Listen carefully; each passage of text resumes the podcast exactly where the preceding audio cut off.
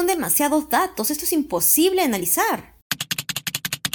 ¿Te ha pasado? Situaciones como esta se ven día a día en la investigación científica. La revolución en el análisis de los datos ha llegado para quedarse, y es que se han generado tantos datos que faltan científicos que conozcan sobre herramientas informáticas y sobre estadística, pero también entienden el componente biológico para poder analizarlos. Y es así que surge la bioinformática. Bienvenidos a esta nueva serie de los podcasts IGBM Divulga.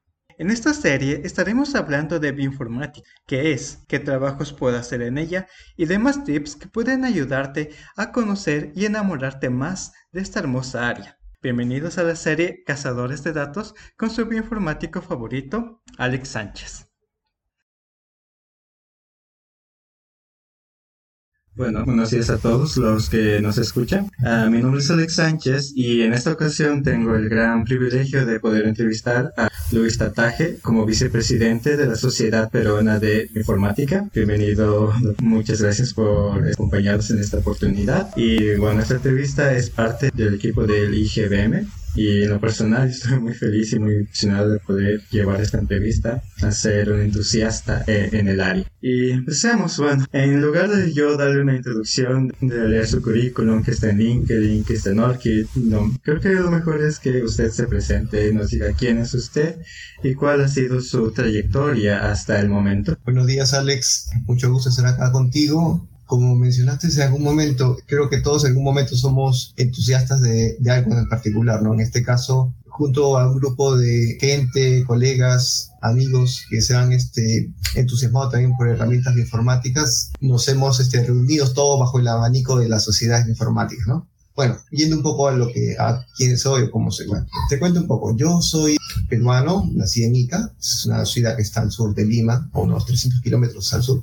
Y bueno, mis inicios carrera biología. Biología es una carrera que abarca muchas áreas, es bien amplia. Y por ser una zona agrícola, bueno, las competencias son dirigidas a lo que son sector agrario. Entonces, este es como que se alejaba hasta cierto punto de lo que viene a ser un poco molecular hasta estas alturas del tiempo, ¿no? Poco a poco ya esto ha ido este, mejorando conforme a las a todos los que se ha ido evolucionando en la ciencia y capacidades de la universidad. Entonces, yo salí de esa carrera, pero siempre tenía algún tipo de deseo por tener eh, algún conocimiento un poco más profundo en lo que viene a ser biología molecular y por ahí como que había algún tipo de interés por manejo de la computadora, es decir, lo típico es que alguien agarra una computadora y se puede usar, bueno, Windows, Word, Excel, PowerPoint pero en cierto tipo de personas a veces ocurre ese bichito que te dice, ¿qué pasaría si le instalo tal cosa? ¿Qué pasaría si le cambio el sistema operativo por un Ubuntu? Vamos a ver si podemos usar otros tipos de software. Echando a perder se aprende este cierto punto, ¿no? Son pasos que a veces vienen así y lo he conversado con varios colegas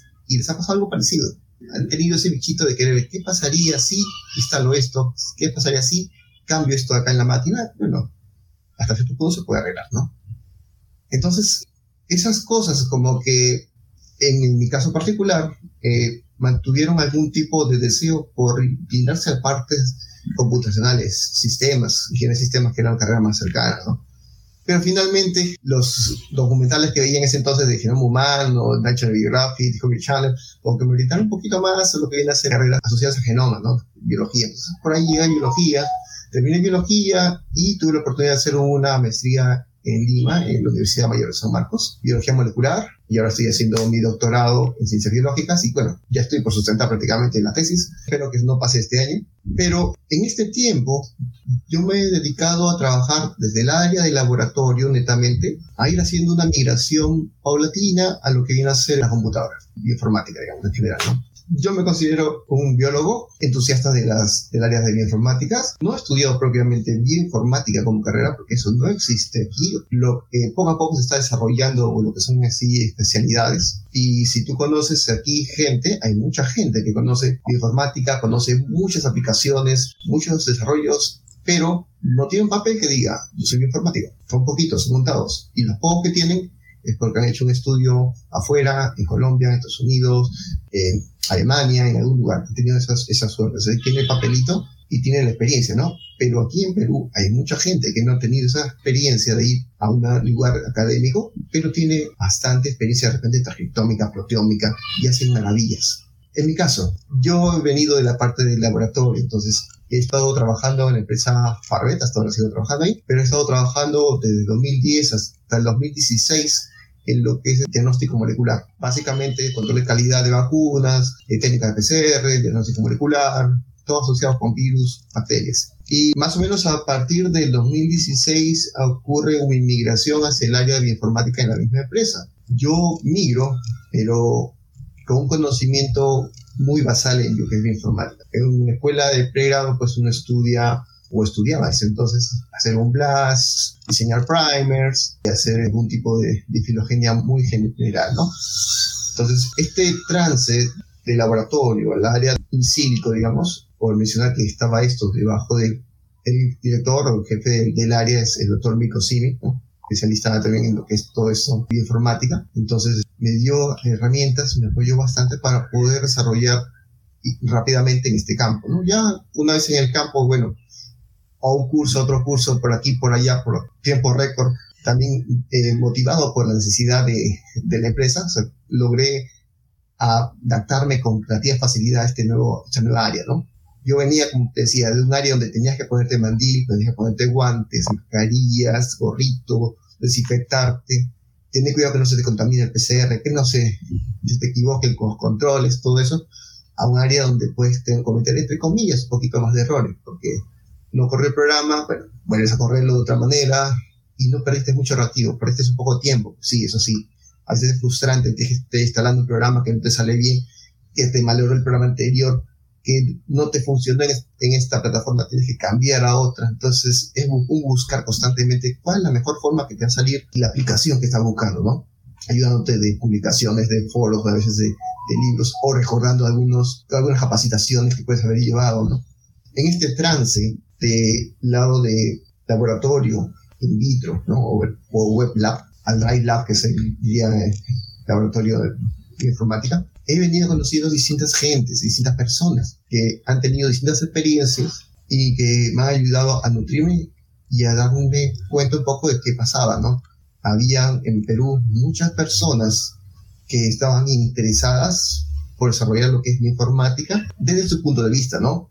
Gente que era agronomía, gente que era veterinaria, gente que era biología, gente que era medicina, de farmacia, y cada uno desde sus experiencias estaba llegando a, las, a estas herramientas computacionales para sacar un provecho determinado. Esta gente estaba dispersada por todo el Perú y algunos peruanos que estaban en otros lugares. Estaba bien sonado que tuvo ese bichito que igual yo también lo he tenido. Ya olvidé el número de veces que formateé mi computadora porque hice algo malo y cambié completamente el ambiente. Pero ¿cuál cree usted que fue el punto clave que dijo, ok, voy a dedicarme más a esta área. ¿Fue durante su pregrado o fue durante su experiencia en la empresa? Cuando mencionó que su empresa tuvo que hacer una migración al área informática. Como te mencioné, el bichito estaba ahí desde antes, desde que estaba en pregrado, ¿no? Incluso desde antes que, que estaba agarrando la computadora en cierta forma cuando estaba en colegio. Pero cuando estuve en pregrado no se mencionaba como que fuera un campo de desarrollo como tal, sino como una pequeña herramienta que te sacaba de apuros en un momentito y listo, ¿no?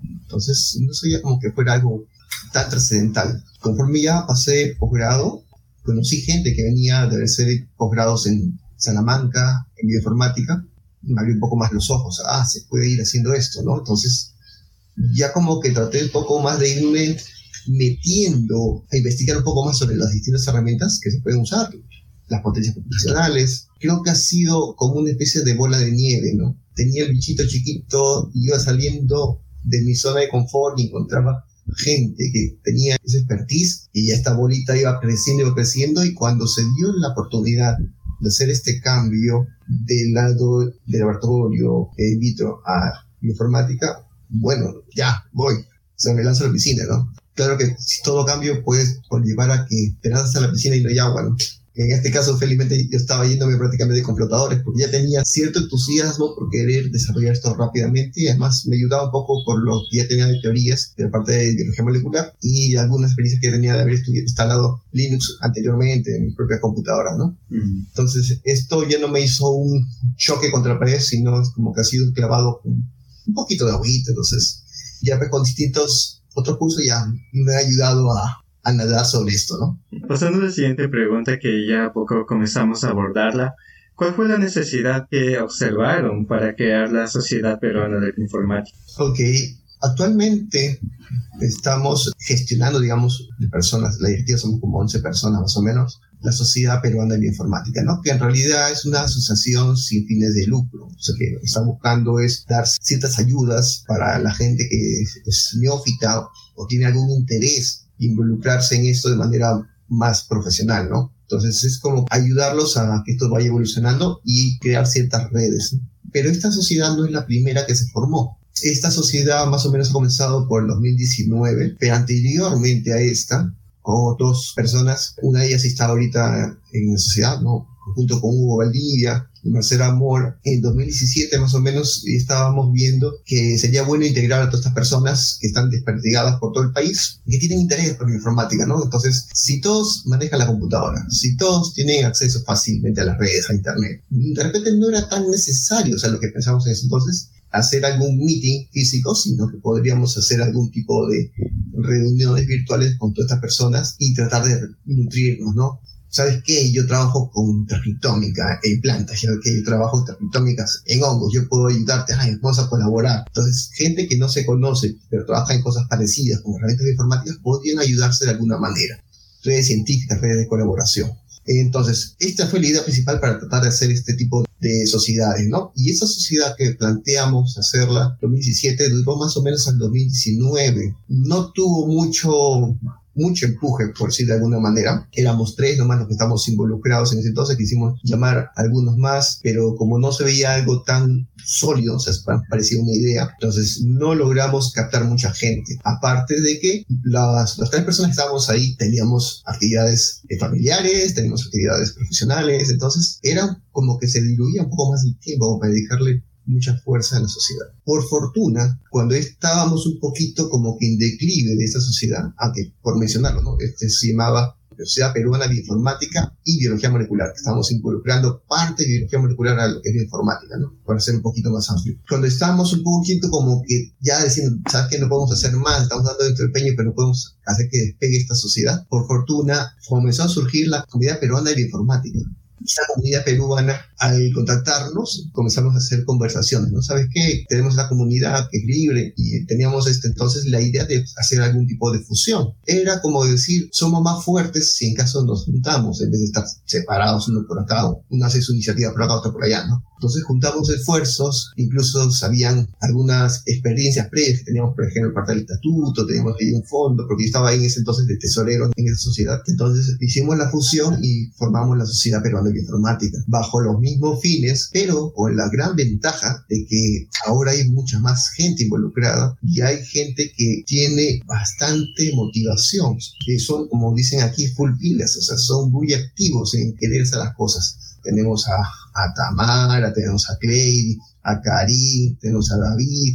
Es un equipo que está funcionando muy bien y sobre todo que se está generando como una escuela, ¿no? Hay gente que viene así como una especie de cantera cuando hablan de fútbol, piensa que están titulares, pero hay gente que está formándose en, las ligas menores para subir, ¿no? Entonces eso es lo que se está tratando de mantener, de que este entusiasmo que puede haber entre la directiva se vaya manteniendo y la gente nueva la mantenga, mantenga la sociedad que siga avanzando, ¿no? Como dicen, las personas pasan, pero las instituciones quedan. Muy interesante. ¿Qué áreas de la informática maneja su sociedad? Se maneja una área clásica, que es análisis de ADN, análisis genómicos, o bioinformática estructural, que básicamente se trata del análisis de estructuras de moléculas, ADN, proteínas sobre todo, o cuáles son las que manejan principalmente la sociedad no está dirigida a un área determinada. Si solamente nos fijamos en la directiva, tenemos gente que es especialista tiene experiencia en manejar lo que son este, estructuras 3D de proteínas, hacer docking. Hay gente que ha estado haciendo redes neuronales, eh, análisis genes asociados a cáncer, otros que han estado diseñando péptidos inmunogénicos, otros que han estado haciendo es parte de transcriptómica. En mi caso, yo manejo o me un poco más en lo que viene a ser genómica, metagenómica, ¿no? De virus y bacterias. Entonces es, es diverso, o sea, la idea no es que se aboque la sociedad a una sola área de la informática, sino de que atraiga a todo el que puede dar algún aporte a, esta, a la informática a nivel nacional. Uno de los objetivos principales de la Sociedad Peruana de Bioinformática es, es, de hecho integrar a toda la comunidad de bioinformática peruanos que están dentro y fuera del país. ¿Cómo diría usted que va este objetivo? ¿Qué acciones se están tomando para integrarlos? ¿Y cuáles han sido los principales retos que se han topado en el camino para lograr este objetivo? Esta Sociedad Peruana de Bioinformática lo que ha tratado de hacer, como te mencionaba, es juntar toda la gente que está entusiasta, tengan una experiencia, o sea, profesionales, sean muy experimentados del área de informática, ¿no? Hay gente muy neófita, gente de todos los niveles, ¿no? También gente que tiene ya su, su postdoc, son por ejemplo, el doctor Mirko, ¿no? Una persona que tiene una gran trayectoria en esto. Entonces, eh, lo que estamos, lo que hicimos al inicio, cuando comenzamos esta sociedad, era a la vez que estábamos colectando o promocionando para que la gente se nos una, es hacer un formulario, digamos, este, por favor, llena acá tus datos, son confidenciales, ¿no? Pero entre los datos que se pedían eran nombres, qué áreas te interesan, si te gustaría participar como algún ponente en algún tipo de curso, cuál es tu expertise, cuándo estás trabajando, cosas de ese tipo, ¿no? Entonces, nos permitió eso tener un mapeo de por dónde están distribuidos todos estos eh, científicos computacionales, por decirlo de alguna manera, y tratar de tener este, en cuenta esto para los eventos que podamos hacer en un futuro cercano, próximo, ¿no? Para que se enteren la gente que, que está en otros países, por ejemplo, en este caso peruanos, ¿no? Bueno, lo que es necesario ver en las redes sociales. Es decir, el boca en boca que se hacía antiguamente, ahora es el yo te etiqueto y te comparto. Entonces, esa es la forma que estamos haciendo conocidos hasta cierto punto, ¿no? Supe o me pareció que en algún momento alguna iniciativa de otra sociedad paralela si podía crearse en Perú, ¿no? Bueno, cada uno puede crear la sociedad que, que desee, pero bueno, nosotros, como digo, eh, tratamos de ser un poco más abiertos a que, que se dedique al área de informática venga y ponga sus propuestas, lo, lo, debatamos y vemos cómo sacamos adelante esto, ¿no? O sea, es un proyecto, ¿no? Que te buscas integrar en vez de desunir. Actualmente, ¿cuál es su objetivo principal? ¿Cuál es su meta a corto plazo? A nivel de sociedad, ahorita es que tenemos que consolidar eh, los objetivos que tenemos, ¿no? Este, bueno, dentro de los objetivos a corto plazo, habían algunas documentaciones legales que estaban pendientes, que tienen que culminarse sí o sí antes de la mitad de este año. Eso ya está prácticamente caminado, repente termina este marzo. Más allá de las del apartado legales, ya vienen las partes de convenios, de repente posiblemente con algunas entidades. O sea, tenemos cercanía con distintas instituciones, pero no hay algo oficial, ¿no? O sea, como te digo, faltaba la, la parte legal. Otra cosa es eh, tratar ya este, de proponer, digamos, posiblemente si no es este año, el otro año, ya serían unas nuevas elecciones y rotar la directiva, ¿no? Y apoyar esta nueva directiva para que pueda seguir sacando adelante la sociedad. Además, que tenemos algo eh, que va, un evento que vamos a hacer en marzo, abril, más o menos. Vamos a hacer un evento, eh, un curso de cinco semanas, lo que son herramientas de informática para aplicación en metagenómica. Entonces, todavía estamos en fase de desarrollo del programa. Justo ayer tuvimos la reunión para plantear eh, los primeros pilares que van a vivir en este curso, ¿no? Y como nuestra sociedad no es con fines de lucro, lo que estamos planteando es que va a ser a lo mucho un, un costo muy módico, o sea, para cubrir algunas cosas de conectividad que sean indispensables, pero no, no más de eso, o sea, no, nuestra intención no es que la sociedad se nutra de, de yo te hago un evento, págame, no, o sea, es la gente que va a exponer va a ser al honor. Entonces nadie, nadie de aquí la sociedad va, a cobrar. Y otras cosas más. Por ejemplo, tenemos, este, somos parte de una red iberoamericana, digamos, de inteligencia artificial, llamada Riavio, y con ellos hemos este, hecho ya un curso con, en colaboración con la Universidad Privada San Juan Bautista, un curso de inteligencia artificial aplicada a lo que es COVID. Entonces han venido ponentes allá, y hemos hecho un curso de cuatro semanas, más, bueno, más o menos unas 20, 21 horas, no sé, ha sido el curso. Y lo único que se les cobró ahí, bueno, la universidad cobró lo que era parte de su congreso, ¿no? Pero los certificados les están saliendo gratuitos porque teníamos ya un gran canal con Riavio. Entonces, los certificados han salido prácticamente gratis a, los que han estado, y los que han participado y los que han aprobado el examen, ¿no? Entonces, ese tipo de, de eventos tratamos de que se puedan formar, o sea, de repente no son, no son eventos tan especializados, de repente de, nivel básico a moderado, pero que sean lo más cómodo posible económicamente hablando. Entonces, como para poder llegar a todo tipo de bolsillos, ¿no? Y ya, pues, si, si la persona quiere especializarse por algo más, más de mayor grado, entonces ya pues tendría que buscar ahí sí de repente otra institución que haga ese tipo de, de, cursos o de repente como ya están conectándose y conociéndose dentro de la sociedad, poder hacer algún tipo de conexión con alguno de los integrantes y sabes qué interesa esto, puedo hacer una pasantía puedo, y comienzan en las redes, ¿no? comienzan a comunicarse. No descartamos que en algún momento vamos a hacer de repente a un, un meeting presencial, porque de todas maneras, cuando hay una interacción eh, del ojo a ojo, el boca a boca, entonces conoces la gente, te recuerdas con quién estuviste hablando, es más fácil así instalar algún tipo de red o posibles colaboraciones, ¿no? Que un curso que sea todo, totalmente virtual, que casi no vas a ver con quién fue tu compañero o quién fue el profesor, ¿no? Entonces, faltaba ese calor humano, ¿no? Quiero, espero que termine la pandemia y de repente ahí vamos a plantear algo similar. Otros objetivos de la sociedad es que cuando tú estás en el laboratorio, un laboratorio tal cual, no tocas casi nada de computadora o lo tocas para hacer un Excel, un Word, PowerPoint, y ves que el área de bioinformática está haciendo un trabajo, eh, la concepción que tienes suele ser, ah, chancado un botón y le salió el resultado. Existe este tipo de divorcio en general de la parte del laboratorio húmedo con el laboratorio actual. Esto tenemos que tratar de, de hacer entender de que esto tiene que trabajar juntos, no es que uno es más fácil que el otro, porque si uno le pregunta a alguien del otro lado de repente estudió sistemas y de sistemas se pasó a bioinformática, o sea, casi no tiene background en biología, pero ya está haciendo bioinformática, va a pensar que el de laboratorio húmedo solo tiene que sacar su bichito, ponerle su calvo de cultivo y ya sabe qué es. Se ocurre de los dos lados, ¿no? Entonces, me ha permitido visualizar eso porque yo he estado en los dos lados.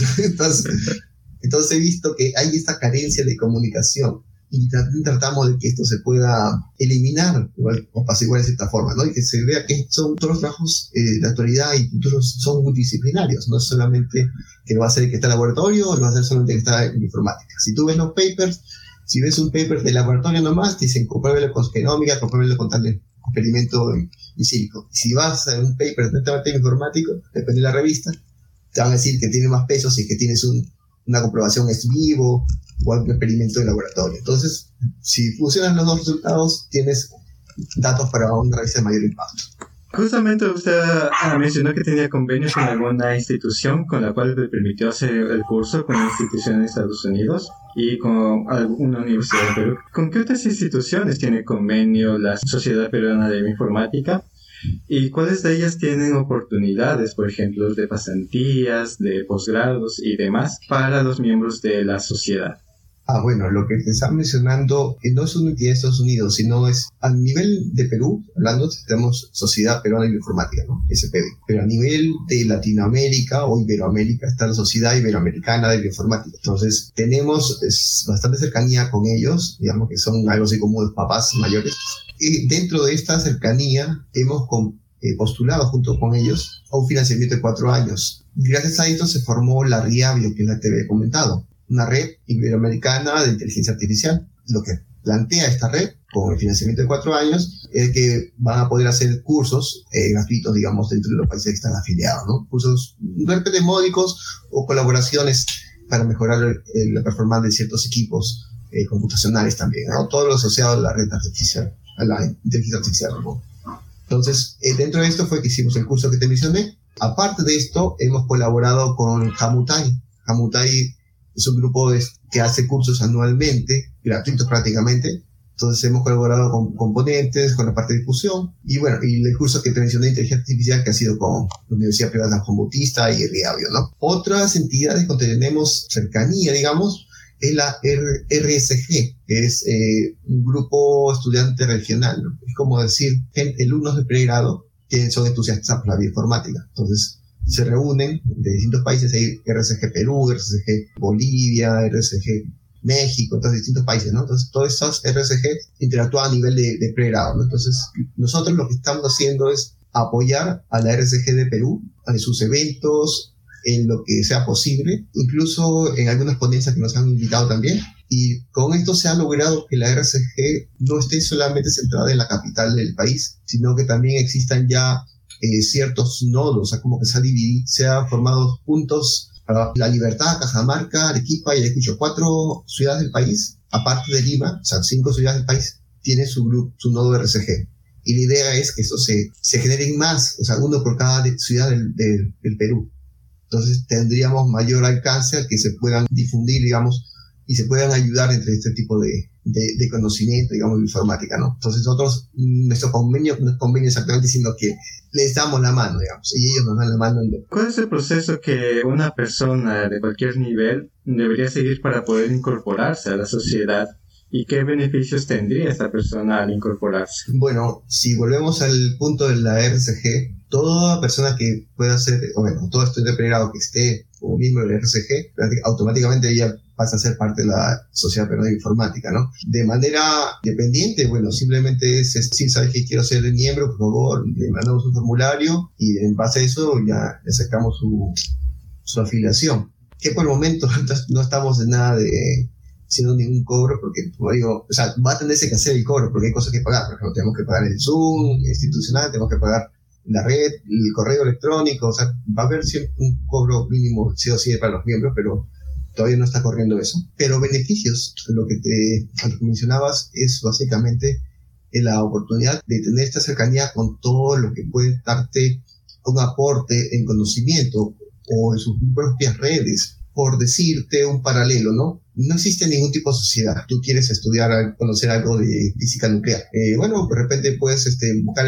algunas publicaciones, escribirles a los autores de los papers que te interesan y quizás alguno con suerte te responda, ¿no? En cambio, cuando ya estás dentro de un grupo, una sociedad, por ejemplo, entonces tienes la chance de poder escribirles y que tener mayor posibilidad de que alguien te responda. Y si en caso no está ahí una persona que exactamente le gusta o hace eso que te interesa a ti, te va a poder conectar con alguien que sí lo hace. Y como hay alguien, una persona intermediaria, es más sencillo que te puedas ganar esa comunicación. Eso creo que es el principal valor que tienen este tipo de, sociedades o redes, ¿no? El poder darte esta cercanía a una institución o un grupo de investigación que puede hacer de tu interés. Ya depende ya cómo cada uno se mueve, ¿no? Si eres constante escribirle, si le respondes rápido, si te hacen la talla, bueno, ya es cosa de cada uno, ¿no? Pero como que ayudamos a que pueda existir al menos esa posibilidad. Otra cosa más que puede ser un beneficio, no lo sé, ya yo te podría decir que eso es prácticamente el mayor beneficio porque fue creado prácticamente para esto. Otra cosa más que podemos hacer dentro de la sociedad son los Journal Club, por ejemplo. Journal Club son sesiones que se suelen hacer los viernes, donde se toman un paper referencial, tratamos de contactar a algunos de los primeros autores para que esté ahí presente, ¿no? Y invitamos libremente a la gente para que pueda conversar con el autor, hacer sus preguntas.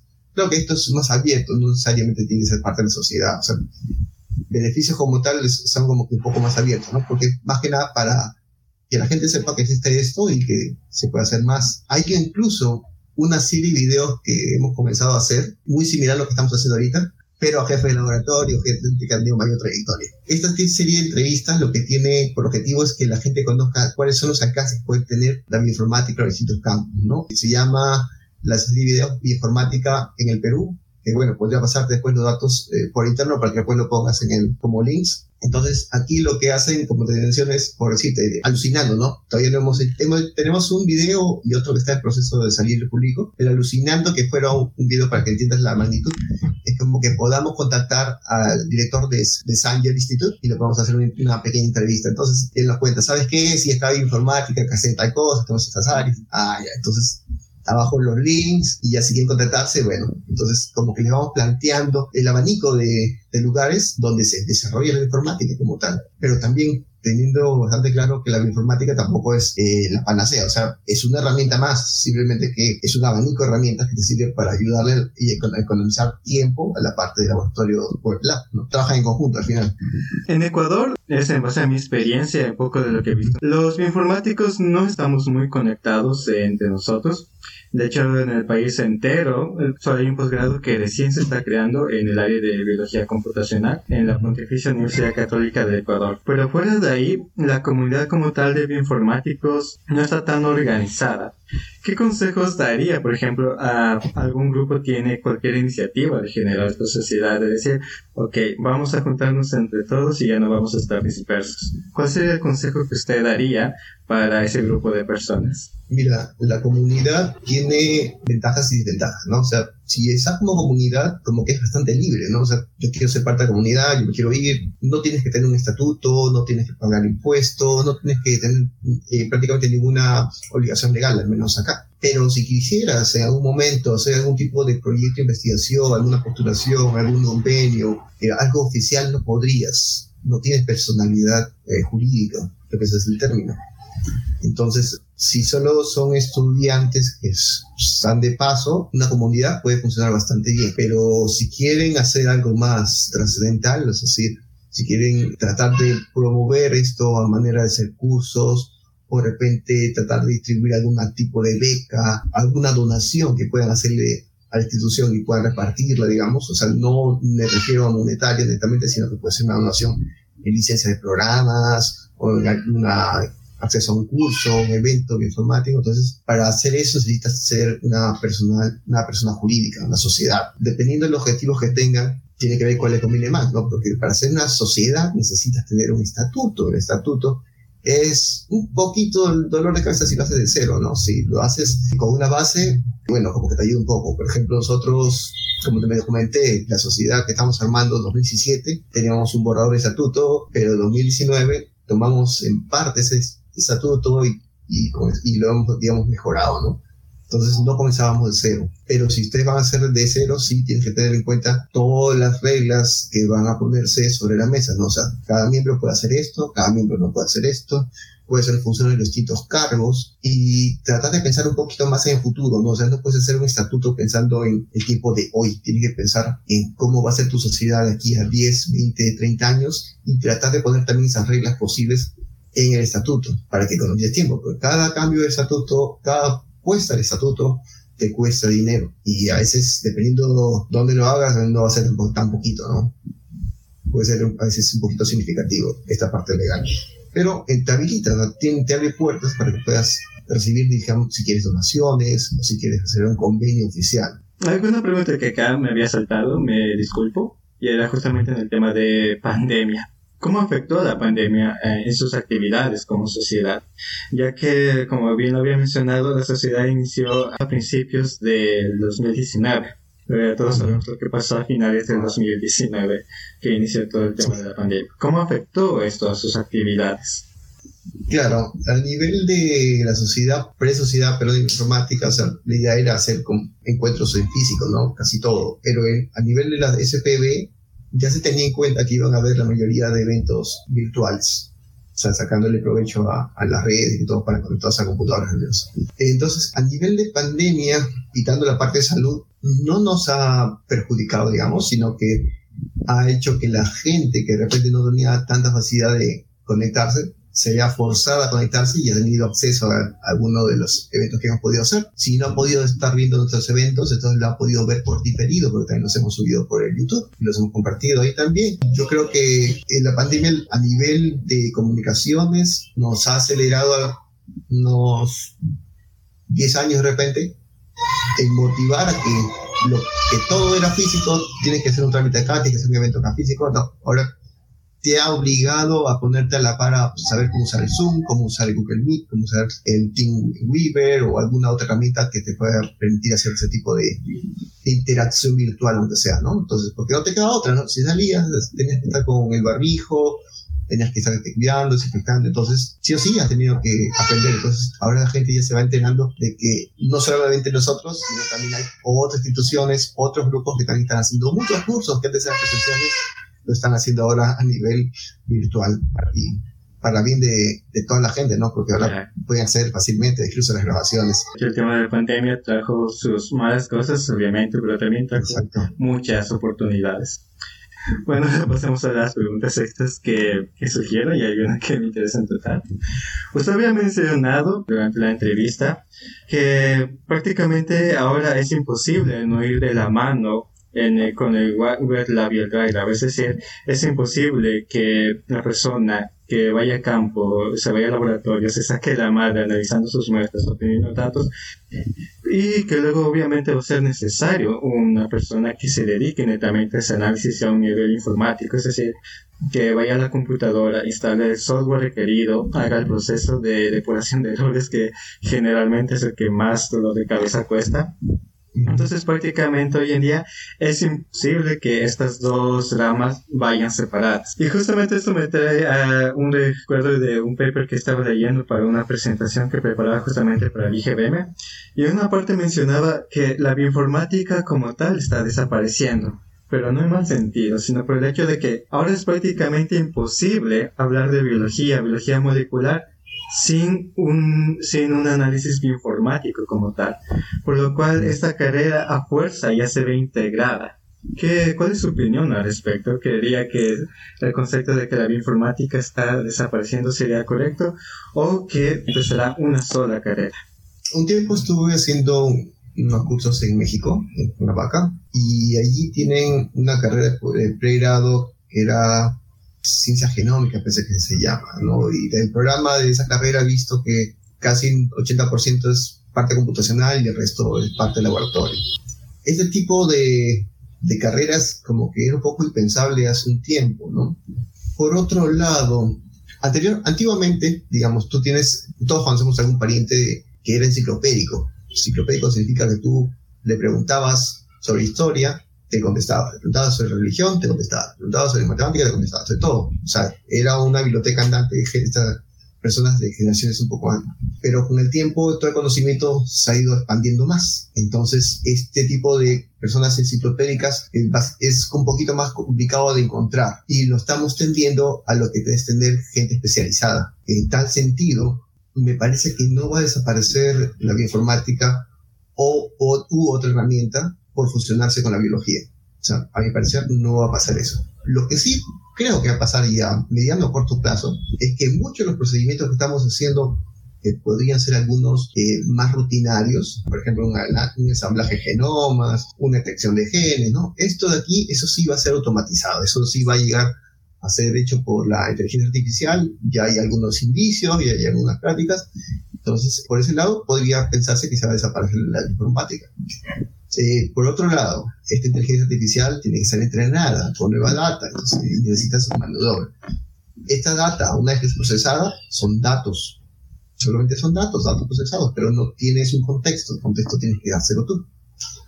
Ese contexto sí creo que ser más complicado que una inteligencia te pueda dar un contexto, te puede dar de repente algunos chispazos, pero todo rompecabezas armado tiene que tener un contexto que tiene que ser armado por la parte de informática o por la parte de biología, ¿no? Si tú le das digamos, un archivo, a ver, FASTA es lo más conocido, un archivo FASTA, ¿no? Le das un FASTA a alguien de, que es netamente laboratorio, te lo va a poder reconocer posiblemente con muchas posibilidades, pero si le das un archivo en formato SAM o BCF, o sea, o sea le das, o le das algo que ya no entiende, ¿no? O sea, ves que están los nombres de los genes, ves que están los códigos y, sea, ¿y qué? ¿Por dónde tengo que leerlo? ¿Cómo lo abro mi Word, mi Excel? ¿Cómo hago? Entonces, es, es prácticamente una especialidad.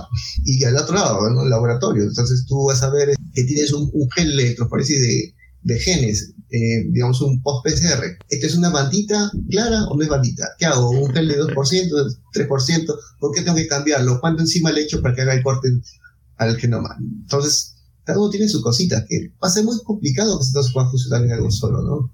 Yo creo que esto se va a ir especializando cada vez más. Entonces, si hoy, si hoy en día ya estamos hablando de lo que son investigaciones multidisciplinarias, en el futuro creo que va a ser mucho más diverso. O sea, a tener que buscar cosas de personas más especializadas en distintos temas para poder que te puedan ayudar en ciertas partes, ¿no? Entonces, volviendo a tu pregunta, si no creo que se vayan a funcionar. Esa es mi, opinión personal. Yo creo que lo que va a pasar es que todo esto se va a ir especializando más y más.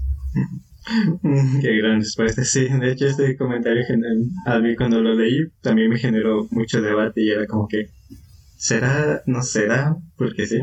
de hecho, se van a especializar, yo también creo lo mismo, pero también van a ir cada vez más de la mano. O sea, van a estar súper especializadas, pero siempre yendo de mano. Y bueno, esas serían todas las preguntas que yo me había planteado. Igual el tiempo ya que había tenido previsto se acaba. Solo quiero hacerle preguntar una última cosa que siempre me gusta preguntar. ¿Cómo definiría usted qué es la bioinformática ¿Y qué consejo le daría a un estudiante de pregrado que se quiere iniciar en esta área? ¿Cómo definiría la bioinformática? Para mí la bioinformática es una forma de, una forma de, estudiar la biología, entrar en las profundidades de, de sus estructuras. ¿ah? En alguna ocasión me invitaron a una conferencia y le pusieron de título, por favor, respond sobre el microscopio informático o algo así fue.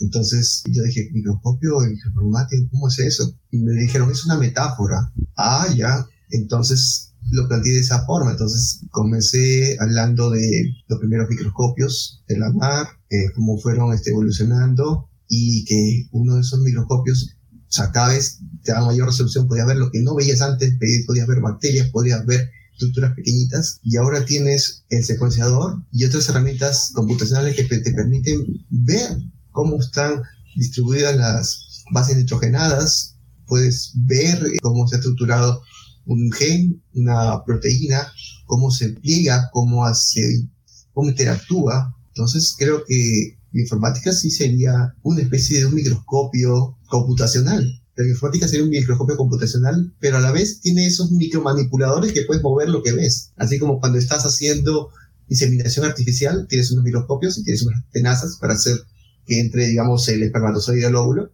Puedes manipular lo que estás viendo algo similar sería. Sería un microscopio computacional, pero con lancetas para poder manipular lo que algo así sería informático. ¿Y cuál sería el consejo que le daría a cualquier joven que quiera iniciarse en este área? En eso me incluyo yo, que hace poco inicié. Bueno, parece que es una constante lo que conversábamos hace un momento, ¿no? De que siempre hay un bichito de querer manipular la computadora o manipular la parte de software, ¿no? Uno más que otros. Claro que todos tienen distintas realidades desde desde pequeños, no tienen mayores o menores este, posibilidades, digamos, de tener una máquina a su mano, pero si les gusta esto, lo primero que pueden hacer es asistir a charlas, conferencias, para empaparse un poco, al menos de lo más genérico, en qué campos se aplica estas cosas, de todo este abanico de campos, cuál es el que más te llama la atención, de repente genómica, parte transcriptómica, proteómica, inteligencia artificial, docking, tienes que más o menos sondear, digamos, todo el panorama que te puede ofrecer la informática. Y una vez que tengas más o menos definido qué área más o menos se están usando, de repente buscar algunos cursos webinar que sean dirigidos a esa área, te van a recomendar por ahí algunos artículos, algunas revisiones, algunos reviews, podrían comenzar con algunos reviews de ese tema, por ejemplo, los reviews son un poquito más generales, no te entra muy al detalle, son un poco más digeribles, digamos, y si ya van ganando un poquito más de expertise, pueden este, ya buscar los papers originales, ir a los foros, los foros, los foros son muy importantes, los foros. Eh, Rachel Gate tiene muy buenas este, interacción con gente ya de todo nivel también sobre distintos temas, preguntas y respuestas. Por ahí este, he visto otros dos, tres foros más también que son de informática, que se me ha ido a editar los nombres, pero googleándolo uno fácilmente encuentra. Entonces, todo eso es en inglés y bueno, si uno tiene una pregunta que hacer, bastaría con hacerles una, una pequeña pregunta ahí. A veces te van a decir, ¿cómo preguntas esto? Ya lo hemos respondido hace cinco meses, hace cinco años. Bueno, es, parte, ¿no? La primera vez te va a pasar eso, después la próxima ya, antes de preguntar, vas a fijarte si alguien ya respondió lo que tú tenías pensado. Sí, de hecho, ese fue el primer consejo que me dio mi tutora de tesis cuando, cuando inicié. Dijo, si tienes alguna pregunta antes de preguntarme a mí o a tu cotutor, googlealo. Y cuando la primera vez que me dijeron eso fue como que, gracias. Pero no, de hecho es algo extremadamente importante googlear.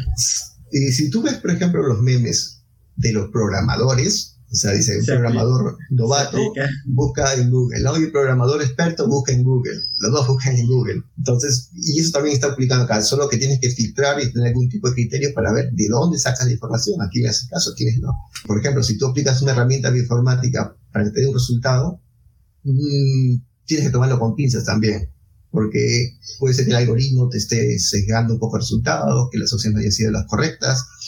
Entonces, de repente es una buena idea probar lo mismo con otra herramienta o quizás una tercera herramienta y ver por consenso cuál es la, respuesta que va siendo más consistente, ¿no? Lo, es casi lo mismo que haces en el foro, ¿no? buscas respuestas, te dicen varios lo mismo, ah, ya, puede ser que sea esto, pero por ahí puedes seguir navegando y llegar un poco más a algo más consistente. Bueno, muchas gracias. Ah, bueno, esas eran todas las preguntas que, tengo y que con esto puedo dar terminada la entrevista, pero si tiene algunas palabras más que dar, bienvenido sea. Bueno, Alex, eh, muchas gracias por la entrevista. Hoy día como vicepresidente de la Sociedad Peruana de Informática, mañana de repente como un miembro más. O sea, como te dije, las instituciones tienen que quedar, las personas van pasando, ¿no? Cosa que esto, esto siga. Y espero también que se, se pueda organizar una sociedad similar o mejor allá por Ecuador. De repente tú podrías ser uno de los esté motivando esto y así este, poder sacar adelante eh, todo el desarrollo. Había algo que también me olvidé mencionar. Te menciono esto también. Estamos en Latinoamérica. Latinoamérica no tiene muchos, muchos recursos o facilidades para traer, por ejemplo, reactivos caros para biología molecular o similares. Entonces siempre te, cobran el flete, la aduana, o son muy caros para llegar, ¿no? Aparte que tienen los tiempos de esperas. Entonces, imagínate una universidad, lo que tiene que hacer prácticas sobre estas áreas.